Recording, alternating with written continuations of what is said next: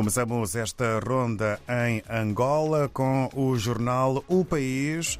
Reforma dos órgãos de defesa e segurança poupa dinheiro ao Estado. É um eh, tema com letras garrafais, um título que eh, nos remete para a política. O processo de reformas em curso nos órgãos de defesa e segurança e a inclusão no sistema de gestão financeira do Estado poderá estar concluído ainda esse ano e vai permitir ao Executivo poupar muito dinheiro. Ainda na capa do angolano jornal O País, trabalhadores da empresa de Águas de Benguela investigados por desvios de condutas para quintas e grávidas cegas queixam-se de discriminação nas maternidades.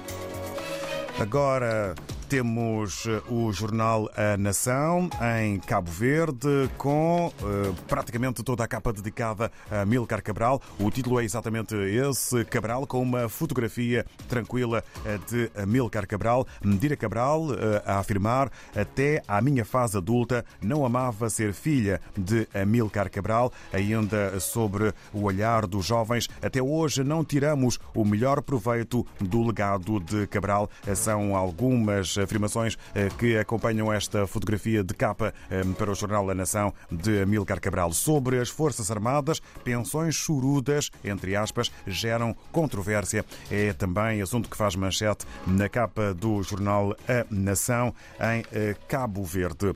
Em Moçambique, nível hidrométrico sobe sem perigo de inundações e na função pública, governo assegura sustentabilidade da TSU. São títulos que que eh, estão no Jornal Notícias eh, de eh, Moçambique. Em São Tomé e Príncipe, segundo a agência STP Press, Selmira Sacramento preside as cerimónias dos 552 anos da descoberta do Príncipe.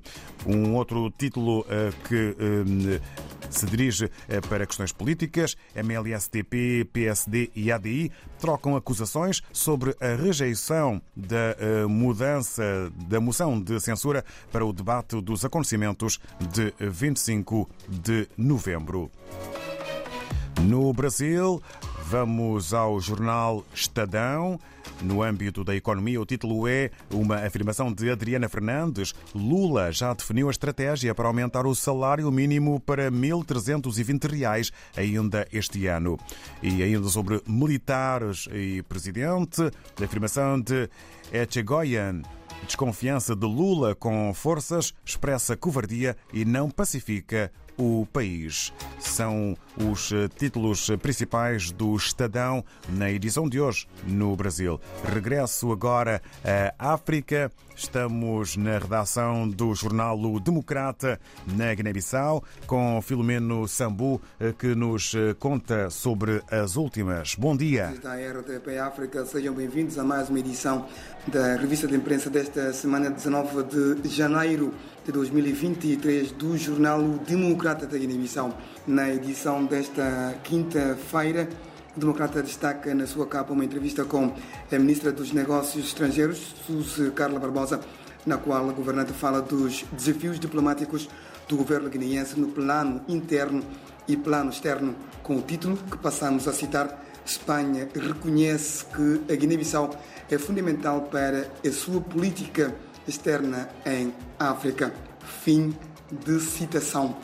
No interior, o jornal escreve: a ministra dos Negócios Estrangeiros da Cooperação Internacional e das Comunidades, Suzy Carla Barbosa, revelou que o governo do Reino da Espanha reconheceu que, com a assunção de Umaru Sissoko à presidência da Conferência de Chefes de Estado da Comunidade Económica dos Estados da África Ocidental, CDAO, a Guiné-Bissau tornou-se num país fundamental para a política externa e de cooperação em África.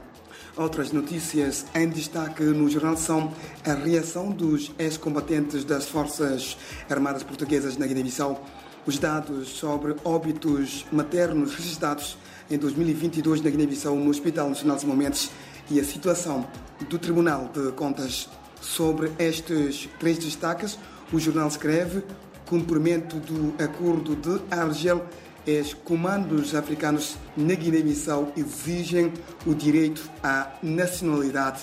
Diretor do maior centro hospitalar do país diz que o Hospital Nacional de Momentos resiste a 66 óbitos maternos em 2022. Tribunal de Contas não pode continuar a agir manualmente para fiscalizar instituições. É tudo. O próximo encontro está marcado para daqui a uma semana. Bom dia.